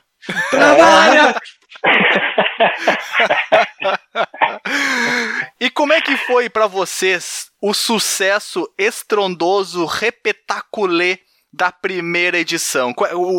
É, teve champanhe estourada, teve gente correndo pelada, como é que foi, cara? Foi um pouco de descrença, a gente ficou meio, meio zurumbetê, viu, cara? Porque foi. É mesmo? Quando, assim, a editora entrou em choque. A editora teve um choque. Porque estava acostumado com o pessoal da natureza, então telefonava, era Alice, uma moça que cuidava da recepção. Ah, porque a minha florzinha, sabe, aqui não tá florindo direito, sabe, não sei se eu ponho um adubo, aquele negócio todo. Outro fala, ah, queria saber se eu planto uma árvore, tá tudo naquele negócio calminho, sossegado. Aí chegou a revista CD-ROM, cara. Explodiu de ligação. E foi o caos na editora, foi o caos. Porque aí a moçada ia ligar, puta que pariu, que porra é essa? Esse CD E a Alice, aí espulgarava dois olhos desse tamanho. Não, não, pediu as contas, cara, queria ir embora. Puto, coitada da mulher, cara. Queria ir embora, sabe? Queria ir embora, porque a moçada não tem papas na língua, né, bicho? Então o cara ligava e, e, tudo, tudo, tudo nervoso, tudo querendo disso, querendo as informações, querendo as coisas. Então foi um. Foi bem traumático, viu? foi uma corrida da porra. Foi, um, foi a, a surpresa da, do sucesso, mas uh, veio o rebote depois. Ah, instantaneamente, porque põe uma semana vendeu 30 mil exemplares e aí. E as pessoas não sabiam usar nem o disco nem o computador. Nossa, cara, vocês estavam navegando em, em, em, território fora do mapa, né? É, exatamente. Tudo desconhecido. Grandes poderes vêm grandes responsabilidades. Eu sei que não parece não ter nada a ver, mas. Ah, é isso aí, cara, é isso aí. E quando vocês foram lá na, na, qual, na empresa de som que me fugiu o nome agora, que é a, a Sonopress, Sonopress, a Sonopress, para pedir a segunda prensagem, qual foi a cara de tacho que eles fizeram? É, então, aí depois ficaram tão amigos nossos, estavam na editora toda hora. grandes amigos. Mandava uh, presentinho, bombom, aí a coisa. Olha só, né? O que, que o sucesso não faz? Bora pensar mais uns mil CD aí. Mudou de figura, cara. Mudou. E, você, e vocês eh, ficaram parceiros até o final? Sim. Sim, Olha só. O que começou com desconfiança e zombaria terminou com uma grande amizade. É, é por descrença, né? É compreensível, né, cara? Porque você não. Como, como é uma coisa nova, nunca ninguém tinha feito, como é que você vai saber se dá certo ou dá errado? Não tem como. Não tem como. Ah, dá, dá para entender a, o ceticismo deles. É, perfeitamente. Então você fala, você não tem nada. Nunca se viu uma revista com CD-ROM. Aliás, nem antes nem depois. E, e, aí você fala que ia fazer uma coisa que nunca ninguém fez, é desconfiança natural. Em que momento vocês começaram a pensar na segunda edição? Quando fechou a primeira, já começou a segunda? Ah, a revista é assim, cara. Revista é, é... Você conhece o mito de Sísifo? Ele era um rei, né, que foi penalizado para levar a rocha até o topo do monte, depois ela descia, não era? Isso, aí chegava lá em cima, caía a rocha, ele tinha que empurrar de novo até lá em cima. É, pobre A vida de revisteiro é essa, cara. A hora que você leva a pedra lá em cima, ela cai e você começa de novo. Nossa senhora, tem que gostar mesmo, hein? Puta é que isso. pariu. É isso, é, é sempre assim. Então você termina não tem muita celebração, não, porque tem que. A, a pedra tá lá embaixo outra vez, cara. Tem que empurrar aquela porra até lá em cima de novo. E aí, na segunda edição, aconteceu a mesmíssima coisa, um sucesso arrebatador. Então, aí teve um, um, um episódio, esses bastidores técnicos, foi o seguinte: na edição 4, os computadores da época era tudo uma tranqueira, tá? Então, para rodar, os programadores que fizeram esse primeiro, os caras demandaram mais memória do que a maioria dos computadores tinha. A galera devia estar tá com, não sei, nessa época, 8 megabytes? Talvez tenham exigido 12, 16? Os ultrapoderosos tinham 16, os normais tinham 8 e 4 era pouco. 4 mega, tá? Uhum. É, 4 mega é do tempo do 386, né? Era bem é, atrasado então, mesmo. Era o que tinha, 386, 486. O Pentium veio muito depois. Ninguém sabe nem o que, que é Pentium. é verdade. Aí dava um, o cara botava o disco, cara, dava um negócio chamado Out of Memory. Nossa, hoje é impossível quase acontecer isso, né? Exato. E não tinha o que fazer, bicho. Não tinha o que fazer. E eu fiz começou... isso. Peraí, peraí. Eu fiz isso com o computador da faculdade. Eu fiz até o computador é, extrapolar tudo. Consegui fazer isso. Mas na época era facinho, viu? Não precisava se esforçar muito, não. duas abas de navegador, não abre duas abas do navegador, senão o computador explode. O que, que era? Era a interface que ela estava tão elaborada que consumia muito, muita memória, ou era algum programa, o programa de capa, o carro-chefe da revista que estava muito exigente? Não, não, era, era a interface. Não entrava Uts, nada. Nossa. Não entrava cara. nada. Tinha interface, não tinha nada. Fazer o quê? Matou a edição? Foi aí que entrou o, o, o Luciqueira, quando deu esse alto memory, que a gente resolveu que precisava ter um suporte técnico com pessoas habilitadas para cuidar e ajudar. Porque se você fizesse uma determinada configuração, lembra do config, não? Do tempo do Ah, DOS, sim, o config.sys, o altexec.bat, memória alta, expandida, é, nossa. Então. Ele que bolou o, o altexec com as traquitanas lá pra galera fazer? Exatamente. Então, Olha a partir só. daí, só que tinha que ensinar um a um. Ai, meu Cristo, Senhor. Eu acho que era mais fácil vocês terem comprado um anúncio no jornal com as instruções. Então aí foi aí que, que, que, a gente teve, surgiu o suporte técnico do qual. Na edição gente... 4 começou o suporte técnico, então. Exatamente. Então a partir daí a gente sempre teve um quadro de suporte técnico bem forte, com pessoas bem habilidosas, o Marco Clivati, o Marcão, que está com a gente até hoje também, sabe, é, fazendo esse serviço para apoiar o, o, o leitor. Então, ou seja, o CD tinha garantia sabe? A revista tinha garantia. E uma coisa que era sagrada: o cara comprou a revista, chegou lá e falou, não gostei, cara, devolvi o dinheiro na hora. Não perguntar, não, não gostou? Tá bom, quanto você gastou? Tá, tá aqui seu dinheiro. Olha só. É a mesma mentalidade que os americanos têm. Não gostou do produto, devolve na hora, não, não pede nada, não reclama. É algo que a gente não tem na nossa cultura, né? Pois é. Vai embora e passe bem. não quer? Não. E não precisava devolver o CD. Olha só, tu ainda ficava com o CD. Pode ficar aí. Dá o número da tua conta que a gente deposita para você e vão acabar com essa discussão agora. É, é muito mais fácil, bicho. Você, você recebe o atendimento. Mata na raiz dele, do problema. Mata na raiz. O cara fala, pô, mas é mesmo, né? Devolve, devolve. Pra quem pode? Pode mandar o número da conta. Então, poucos, poucas vezes aconteceu, mas sempre teve disponível essa alternativa. E qualquer pessoa da editora que atendesse o telefone estava autorizada a pegar o número da conta e devolver. Qualquer pessoa. Podia ser da publicidade, podia ser da redação, podia Isso ser não da era uma coisa comum, né? Esse, esse não, eu não sei não. como é que eu chamo, dinamismo, esse é.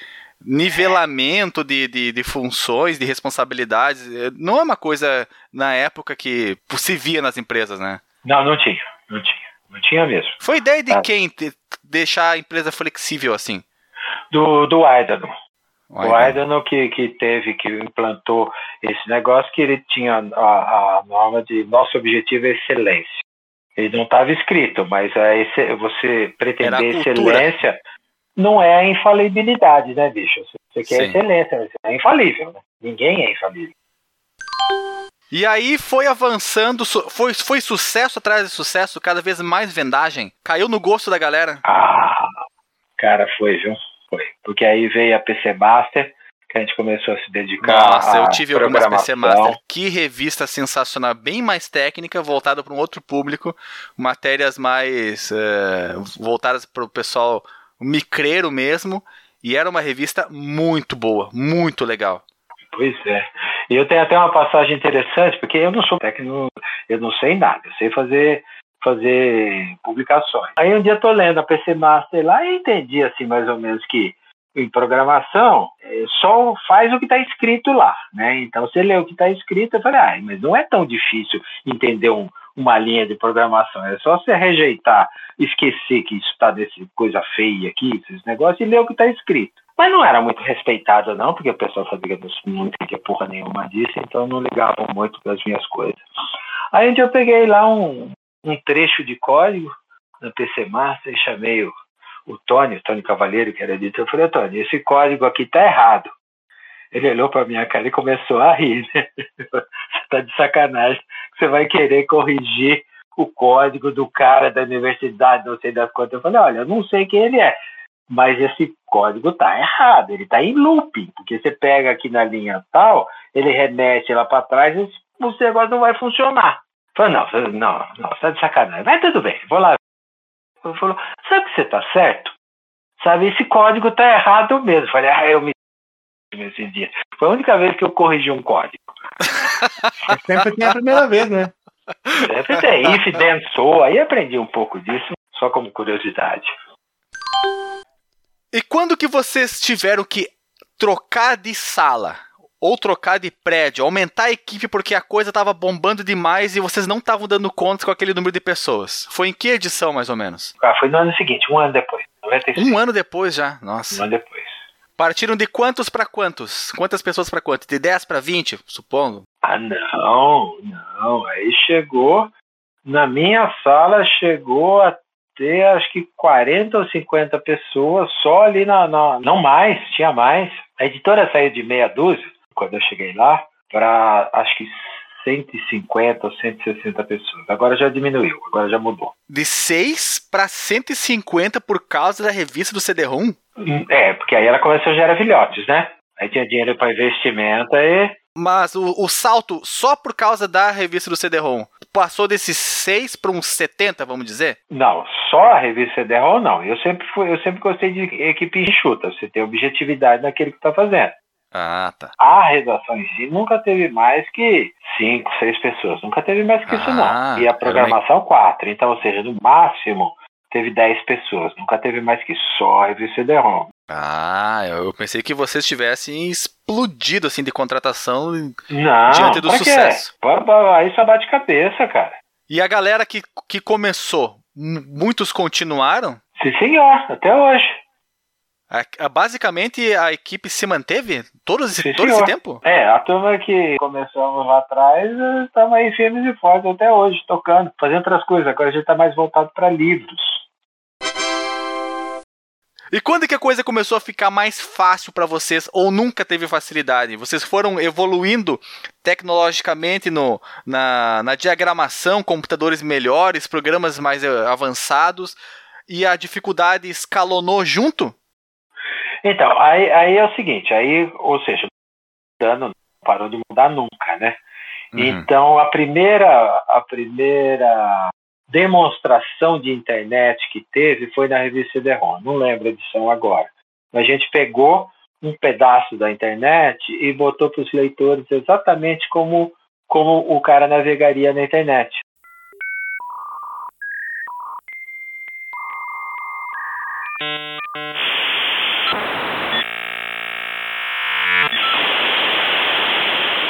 Um emulador de internet. um emulador de internet, exatamente. Que sensacional! É, isso aí deve ter demorado um século para vocês conseguirem baixar, né? Seguindo, seguindo todos os links que possíveis de serem clicados, imagens. Nossa, que trabalheira, hein, bicho? Alexandre, é o demo. É, é o demo da internet ali, ó. Pronto. Ó. É, é. é a internet versão demo. Mas foi isso mesmo. a gente catou, eu convidei um cara que era especialista em internet, na época tinha isso, hoje todo mundo é especialista, para o cara separar e montar uma coisa funcional que desse uma navegação bacana. Nossa, e ficou e tu, interessante, e, foi o primeiro E tu contato. consegue lembrar a página, as páginas que eram correlatas umas com as outras? Qual era a página inicial? Ah, não lembro mais. Não lembro. Ah, isso foi em que ano, mais ou menos? 97, 96? Por aí. É, não existia Google ainda, né? Sim, o Alta Vista e o KD é, e sei lá mais o que. Então, é, então aí, aí a gente colocou isso. Aí depois com o avanço da internet, então ficou mais fácil a conseguir programas, essa coisa toda. Então aí mudou o foco da revista para curadoria. É isso, exato. É legal. Minha, eu, eu tava com isso um pouco confuso na minha cabeça. Eu achava que, mesmo nas eras mais pra frente, vocês continuavam tendo um conteúdo uh, próprio de software. Mas eu, tô, eu me, me confundi um pouco. No início era basicamente autoral, e depois foi uma mistura de só sharewares, demos e freewares, mais Isso. o que vocês faziam em casa. Isso, então, e aí, aí era a seleção, ou seja, o cara pegava, em vez de ficar perdido sem saber para onde ir na internet, porque antes você tinha programa, agora não, roda tudo, tudo remotamente, você nem vê o que está acontecendo, né? Uhum. Mas na época a gente fazia essa curadoria de selecionar o que valia a pena ser visto. Como é que vocês encontravam as coisas se não tinha um buscador para vocês procurarem por palavras-chave? Era no, era no boca a boca, um, um dizia pro outro que tinha conhecido um programa que fazia tal coisa, o cara ia lá numa BBS e perguntava pra, uma, pra galera o que que estavam usando de programa, o que que eles podiam indicar. Como é que funcionava a curadoria? Esse é o ponto das pessoas que a gente tinha lá na ocasião para fazer esse trabalho. Então, tudo fera, bicho. As pessoas tinham relacionamento, passar o dia de noite. Tudo garimpeiro, exatamente. Então, aí apareciam alguns programas. Juntava com as ideias que a gente estava fazendo. Até que, até que não comportava mais, que os programas começaram a crescer muito e o CD-ROM começou a cair em desuso. Então, a gente uhum. mudou para a revista do DVD-ROM. Eu lembro de ter visto uh, algumas edições da revista do DVD-ROM lá na, nessa mesma revisteira que eu namorava. Hein, Alexandre, não sei se está acontecendo, mas eu não entendi nada que aconteceu na época. Tipo, como assim DVD-ROM, CD-ROM? É outra? É nova? Então, deixa, deixa eu organizar. A revista do CD-ROM começou em 1995 e foi até 2010, 15 anos. Certo? Em 2010, a revista CD-ROM foi pela revista do DVD-ROM, que tinha muito mais capacidade de armazenamento, e aí teve uma sobrevida de mais cinco anos, e foi até 2015. Pois é, meu Deus do céu, foram seis anos atrás, até seis anos atrás a, a, a, o filhote da revista do CD-ROM existia. Exatamente. Exatamente. quando, Guilherme, quando nós começamos esse podcast, a revista ainda existia. É, pra te ter uma ideia. Quase, quase se tornou a revista Blu-ray. É. Quase, hein? Faltou pouco, hein? Mas é. Tu ia botar no videogame, né? Porque quem, quem tem um drive de Blu-ray no computador, né? Ninguém tem, né, cara? Vocês recebiam muitas cartas de agradecimento e depois passaram a receber e-mails especificamente agradecendo porque a revista tinha um conteúdo que a pessoa necessitava naquele momento, sei lá, salvou ela no, no colégio, na faculdade, no trabalho, alguma coisa assim? Olha, até hoje, assim, eu raramente derrom agora, porque já está no passado distante, né? Mas muitas vezes, quando a conversa vai um pouco além, eu estou conversando com, aleatoriamente com uma pessoa, aí eu falo disso, o cara fala, não, mas eu aprendi informática, eu quero que CD-ROM. Eu falo, eu também, eu também. Então a gente formou uma geração de usuários de computadores com revista CD-ROM, cara. Tenho um puto orgulho disso, sabe? Formamos mesmo. As pessoas aprenderam a usar computador com a revista CD-ROM, sabe? Que familiarizou porque era amigável, sabe? Não tinha. Eu, lá nos primórdios, no começo dos anos 90, eu fui estudar, fui fazer um curso de, de, de informática que se fazia na época. Ninguém faz mais isso porque não era uma coisa amigável. Aí fui fazer o curso, o cara pegou, começou a me explicar, não, porque o dono você vai dar esse comando, vai dar aquilo, vai dar aquilo outro. Aí eu chamei o diretor da escola, eu falei, ô fulano, é o seguinte, eu sou uma puta velha, eu já trabalhei num monte de coisa, e eu devo te falar que esse seu curso é uma bosta. Não há como aprender com esse seu curso, sabe? Porque eu não vou, vou subestimar a minha inteligência, mas é incompreensível esses negócios que você está falando. Você não é amigável. Você quer me ensinar coisas que eu não quero aprender, eu quero usar o computador, não quero aprender a programar. Então, quer dizer, era isso que se ensinava na época. E a CD-ROM falou, aprender, não, usa aqui, aperta aqui que dá certo. Sabe? É mais ou menos como você, para tirar uma carta, você tem que desmontar um motor. Você não precisa desmontar um motor. Você precisa que o motor funcione com o capô fechado lá, sem você botar a mão nele. Então, na época, era assim. Isso explica o sucesso da revista CD-ROM. Eu estava navegando aqui na internet, no site da Tacassete, e eu encontrei uma edição a 10. Deixa eu ver, agora fechei. Tinha essa edição eu tive. Mega Race 2. O jogo Mega do Chico Race Flecha. 2. Lembra? Não. Completo? Completo. Eu tinha. E se bobear, tá ainda no meu porta CD barra DVD que eu tenho aqui de jogo original pirata. Deve ter ali dentro ainda o, Nossa, o Mega Chico Race Flecha, 2. cara. Chico Flecha, os jogos dublados que tinham alguns, né, no Brasil, né? Grande Chico Flecha. Meu Deus. Olha, Guilherme, parabéns. O Parabéns foto, pela essa O Core pesquisa. Photo Paint eu consegui numa revista CD-ROM também. Pegava as fotos, ficava zoando, rabiscando, fazendo um monte de cagada, assim. Foi a primeira vez. Cara, que... nessas revistas que eu falei aqui das 50, da- eu comecei a 44. A 44, ela, se não me engano, ou é nas 50, até vou ver aqui depois. ah, tinha um programa pra você fazer caricatura. Era sensacional, cara. Tinha o, o Corel 9, o, o demo, o demo não, completo por 30 dias. Teve um aqui que tinha Photoshop 3. Tu podia trabalhar de forma profissional. Tinha um, tinha um tu- um tu- tutorial na revista ensinando a fazer tudo bem passo a passo, tudo muito facilitado. Era incrível, cara, incrível. Essa revista, como eu falei, ela moldou caráteres, Guilherme. A- moldou não, caráteres. aí, agora tu falou bonito. É, Moldou caráteres. A gente vai começar a postar assim. Eu sou do tempo que aprendi computador com a revista CD-ROM. É verdade. pode Tu falou aí no- em curso de, de informática, eu também fiz curso de informática. Quando eu, eu- eu- em 1998, quando eu mudei de cidade, saí do- dos interiores, fui para um, um um lugar menos interior, mas ainda assim interior. E eu aprendi desde máquina de escrever, depois para máquina de escrever elétrica, depois fui usar o MS-DOS, aí passou o Windows 3.1, 3.11, na verdade, desculpe, 95 e o último, a última aula do, do curso era manutenção de computadores. Antes tinha internet, internet e antivírus. Tinha aula de internet e antivírus. Ah, não, não. Essa é a melhor parte. Aí botava no currículo internet e antivírus. Cara, eu, eu botava, cara, curso de internet e antivírus. Pacote Office, nossa, eu, eu, fiz, eu fiz todos os cursos que a escola oferecia, cara. Era, era uma escola barata, ela- eles iam nas escolas e ofereciam para todo mundo na sala de aula.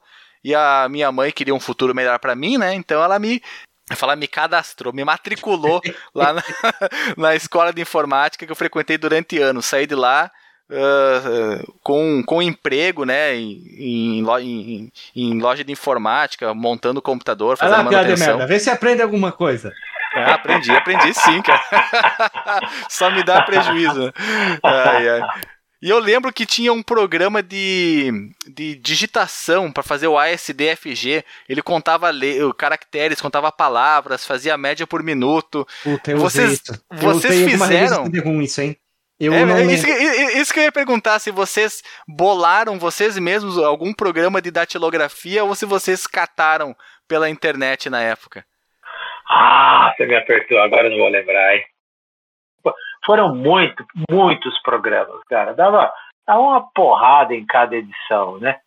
Dava Nossa, pra ter você- 40, 50, 60 programas. Então era. tinha tinha não só isso, tinha fotos, tinha cliparts, tinha temas do Windows, aqueles mouses escalafobéticos, ah, ícones transadíssimos, olha a linguagem, transadíssimos. Enquanto os wallpaper pegava foto. Eu encontrei uma aqui assim, foto de pessoas bonitas, Leonardo DiCaprio, para enfeitar seu computador. é muito legal. Pode Era demais, cara. Até Bíblia a gente distribuía. Sim, eu achei uma aqui, a versão da Bíblia, a Bíblia eletrônica, Ah, sim, né? a Bíblia, a Bíblia é online. A, online, a Bíblia é digital. A Bíblia é digital, eu lembro dessa edição. Quem bolou o modelo das capas? Era muito bonito a diagramação das capas. A Sheila, minha mulher. Ela bolou do início ao fim. É, ela deu a linha, né? O jeitão básico. E a partir daí acabou ficando a vida inteira. Eu achava lindo demais o CD com aquele. com aquela faixa no, no, acho que era num terço do CD que tinha o um número grande e depois a lista dos programas. Eu achava muito bonito, de muito bom gosto, como se falava antigamente. Muito bom gosto na diagramação. Não, e a, a, revista era bonita, tipo papel também de excelente qualidade, sabe? O Aidano fazia questão em, em, investir em papel. Uma diagramação muito mais bonita que as revistas de videogame da época, porque eu tenho toque, Sim. né? Eu, eu vejo aqueles textos tudo torto, eu começo a ter um treco. Eu já começo a passar Sim. mal. E aí tu Sim. vê o nível da diagramação, ela tá muito mais evoluída que as revistas de videogames da época, é. saiu na mesma época, né? Ela foi revolucionária. Ela realmente foi. Ela mudou, mudou o conceito de, de, de revista, mudou o conceito de, de arte, mudou um monte de, de conceitos, sabe? Quando que vocês começaram a perceber um declínio nas vendas? Foi a partir de que ano? Então, ela teve o ápice em 97, se eu não me engano. Foi o grande 97 ápice. foi o ápice dela. Foi o ápice. E aí depois ela foi descendo devagarinho. Tá? Hum. Descendo devagarinho. Então foi a curva era descendente, porque aí já começaram a surgir outras coisas e as pessoas aprendiam. Então também o cara aprendia aquele negócio, ah, já aprendi, não preciso mais, não preciso mais comprar. Então foi um, um, foi descendo, mas desceu quantos anos? 20, de 95, 97, 2007, 17, e demorou um tempão, sabe? Foi descendo devagarinho.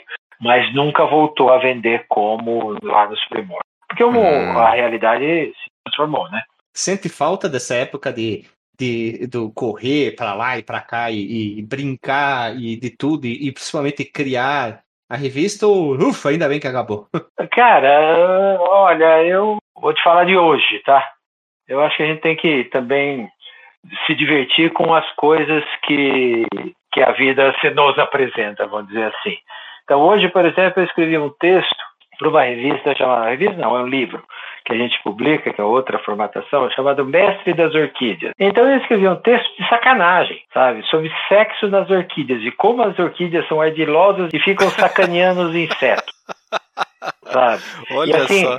E, e, e, mas sexo mesmo, sabe? Como ela, por exemplo, tem um, um, um, uma determinada orquídea que ela, que, que ela atinge uma, uma abelha, que uma vespa, então a vespa é assim, a vespa macho tem asa, a vespa fêmea não tem asa.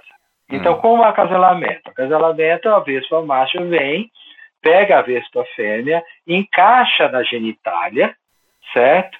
Hum. E aí leva até um, um local. Sai voando tem... com ela? É, vai voando com ela em cima da genitália para não falar outra palavra, certo? Ah, chega assim, bora, bora. Bora. e leva e põe lá num, num local que tenha comida para a fêmea procriar e ter as fêmeas dele. Você acredita que a orquídea desenvolveu um negócio igualzinho à vespa? É igualzinho. Você olha a vespa e olha a flor da orquídea, é a mesma coisa. Aí vem a vespa macho, tontona, vai lá, encaixa na flor e fica lá bombando a flor. Não pode. Não, não pode. Isso é parte da né? Não, não tem como. Isso aí, isso aí é. Isso aí é. Fake news. Fake, isso é fake news. Não é, isso, isso, aí, isso aí veio do, de uma mente doentia, Guilherme. Essa história não existe. Isso, isso, é, isso é fake news. Até, terra é plana e, e a NASA mente pra nós. Não é possível que a planta imitou o órgão sexual Exatamente. da De uma vespa. vespa. Pois não, é. pô. Meu Deus dar, do céu. Deu uma pulinada e depois. então, o que, que a planta ganha com isso, meu Deus do céu? Combina, né? É, é. A planta ganha que ela está terceirizando o sexo dela, porque enquanto elas balançam, ela pega o pólen, então é a vespa cansa, vai de outra Nossa e leva o pólen para outra, outra orquídea e fecunda a outra. É. tu viu? A planta terceirizou, cara. Nossa senhora. eu, eu estou sem palavras, Guilherme. a gente tem que tem que procurar diver- se divertir com tudo que faz, cara. Posso fazer uma, per- uma pergunta assim? Eu não tenho certeza, mas tinha algumas edições que tinham conteúdo mais quente, não tinham? Tipo umas fotos, um programinha, um strip Guilherme, poker. Você parece que está lendo a minha mente. Eu tô Ó. aqui com a edição número 1, a primeiríssima. E olha o que ela possui na, na, na interface do programa, Guilherme. Oi. Papéis de parede, Ó, protetores de tela, são as, as opções que você pode entrar pra, e, pra ver, né? Sim. Garotas Bonitas. Garotas Olha, bonitas. olha o nome do menu, Garotas Bonitas. Garotas bonitas.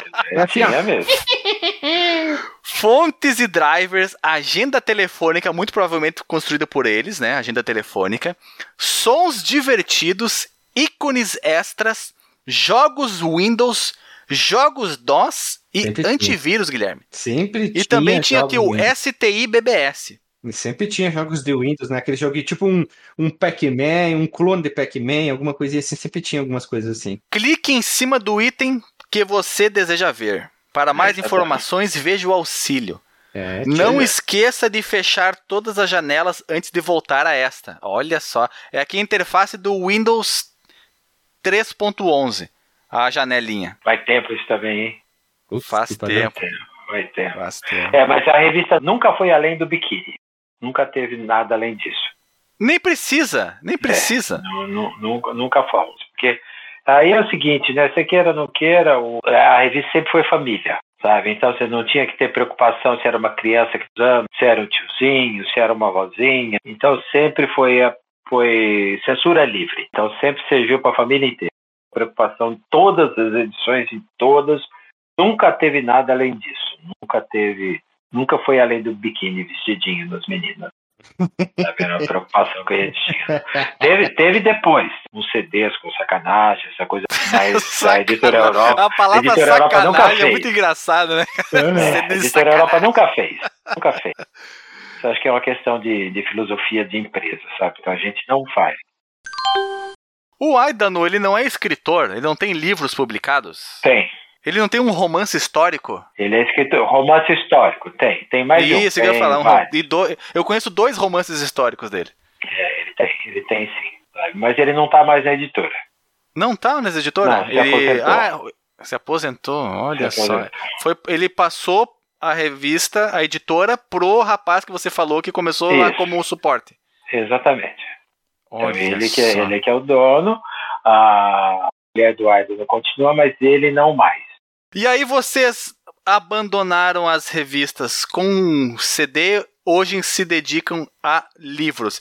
E eu não poderia jamais, de forma alguma, de, de maneira nenhuma, deixar de mencionar a sensacional, a magnânima, a maravilhosa, a incrível. Guilherme, me ajuda aí com os adjetivos. Turbante inoxidável, equilibrável, respeito tecnológico. É, Que é a revista Old Gamer. Quem teve essa Old ideia Gamer. fabulosa, fantástica dessa revista sensacional? Começou com revista, depois é livro, né? Tu, tem tudo. É, Agora é, é. bookzine, né?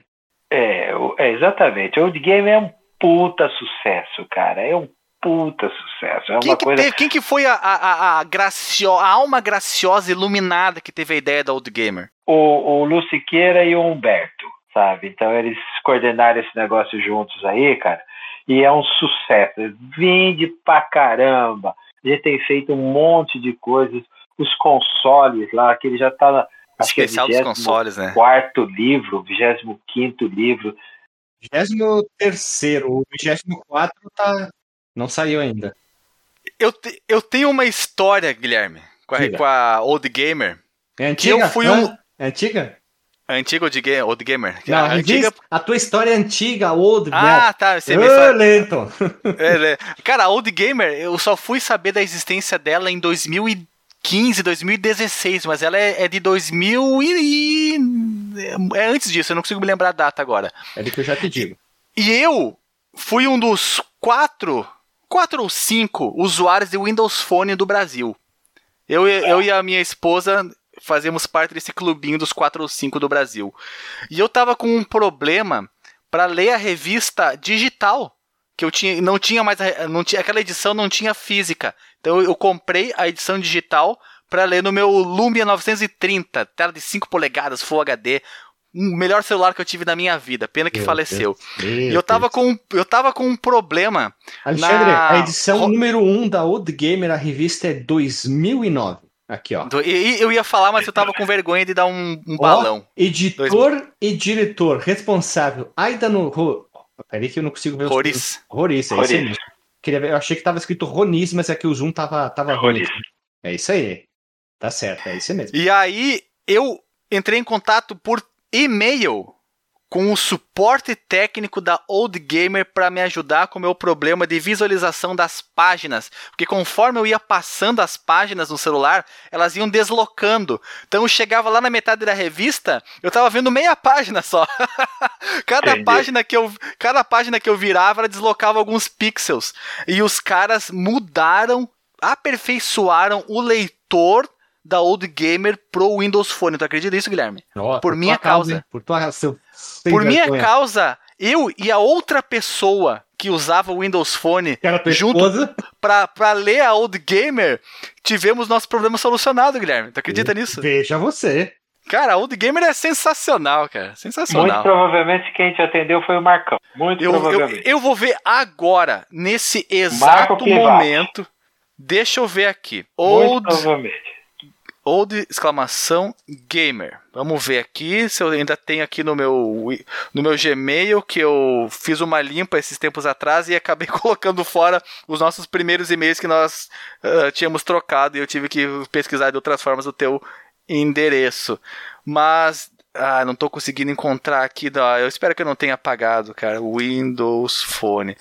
Tudo bem, eu encontro aqui depois no decorrer da conversa? Provavelmente foi o Marcão. Ele começou lá atrás, também lá nos primórdios do CD-ROM, e é remanescente até hoje. Hoje ele é o, o cara de TI da, da editora, o editor da revista dos, dos vegetarianos, que ele é vegano. Sabe? Olha só. O cara, o cara é um gênio também, né? sabe tudo dessas coisas, sabe tudo de, de de hardware, de software, de marcenaria. Hoje falei, mas como você um negócio de marcenaria? Pois não, pode falar. Marcenaria. uma mesa. Chega aí, chega aí, deixa pra mim. Construa então... sua própria mesa. Aqui, ó. Achei. 4 do 4 de 2017. Quem me atendeu foi o. Ah, meu Deus, oh. ah, meu Deus. Ah, meu Deus, ah, meu Deus. Marco é. Clivati. Não falei? Sabia? sabia? sabia? Olha só, bicho, é esse cara me ajudou.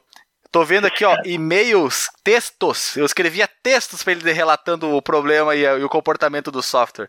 Nossa é. senhora, cara. Esse cara me ajuda demais. Manda um abraço para ele. Vou mandar, vou mandar. Ele, ele é ótimo, realmente ele é ótimo. Sabe tudo, cara. E a, e a Old Gamer, ela foi sucesso de largada já, de primeira? De largada, de largada. As pessoas gostam muito, cara. Todo mundo gosta. Sabe? A gente tem feito pôsteres, tem, tem feito os livros, tem feito uh, os bookzines, sabe? É só sucesso. O Humberto toca esse negócio aí e vai que vai. E como é que a editora Europa tem vivido nesse tempo da internet? Porque vocês estão tendo um sucesso com as com impressões, coisa que os jornais e revistas estão em palpos de aranha. Elas, elas não estão sabendo viver com a internet. Como é que vocês conseguiram?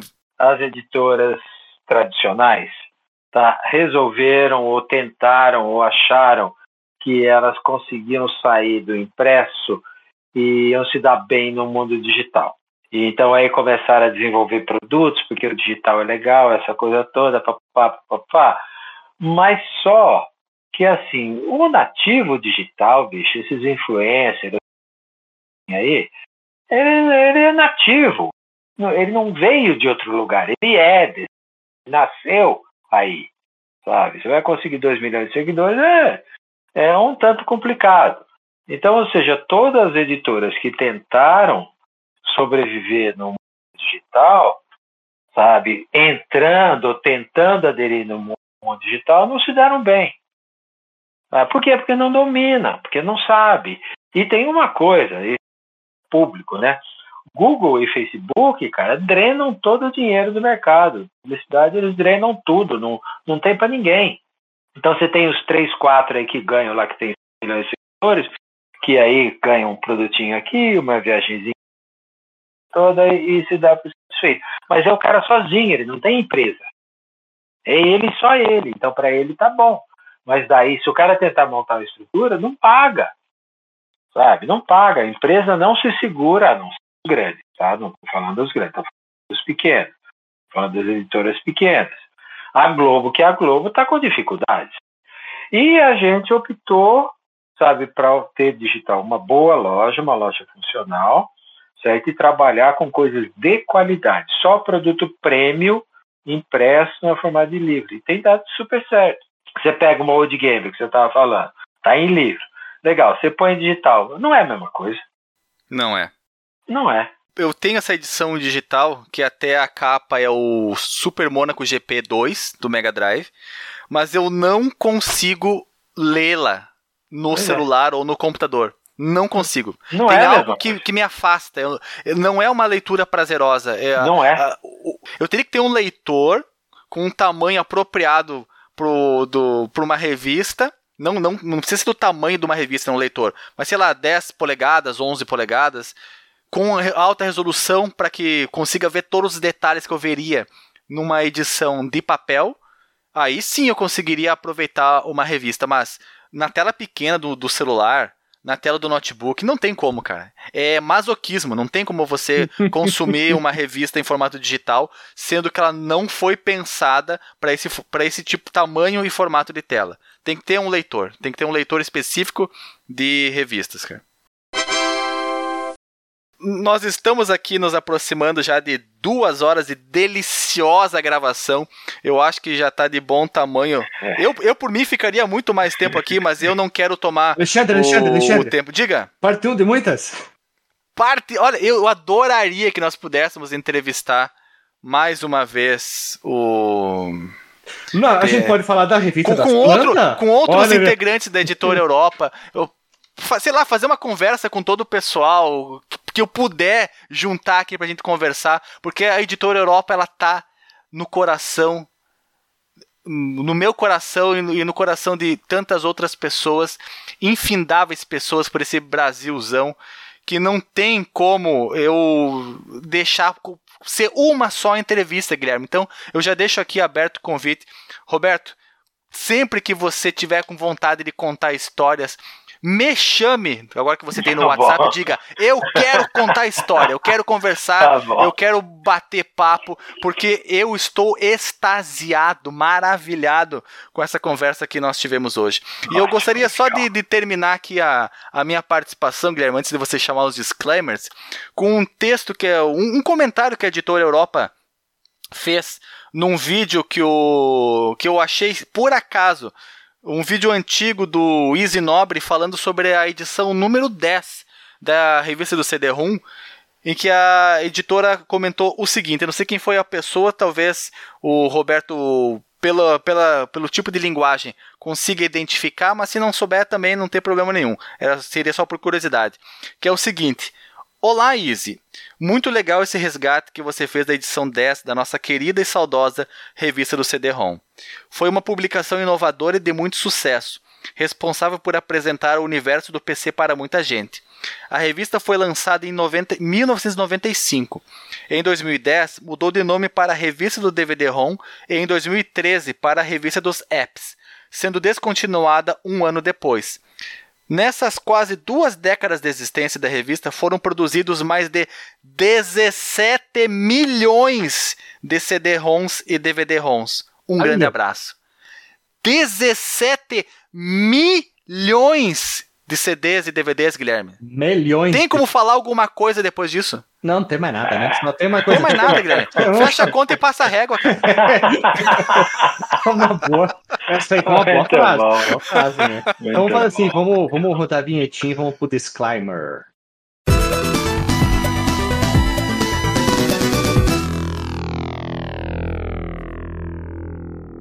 Vem comigo, vem contigo! Vamos aqui para nosso disclaimer da noite, claro. É, Alexandre, tu bem rapidinho, que nós somos só meros é, coadjuvantes da noite.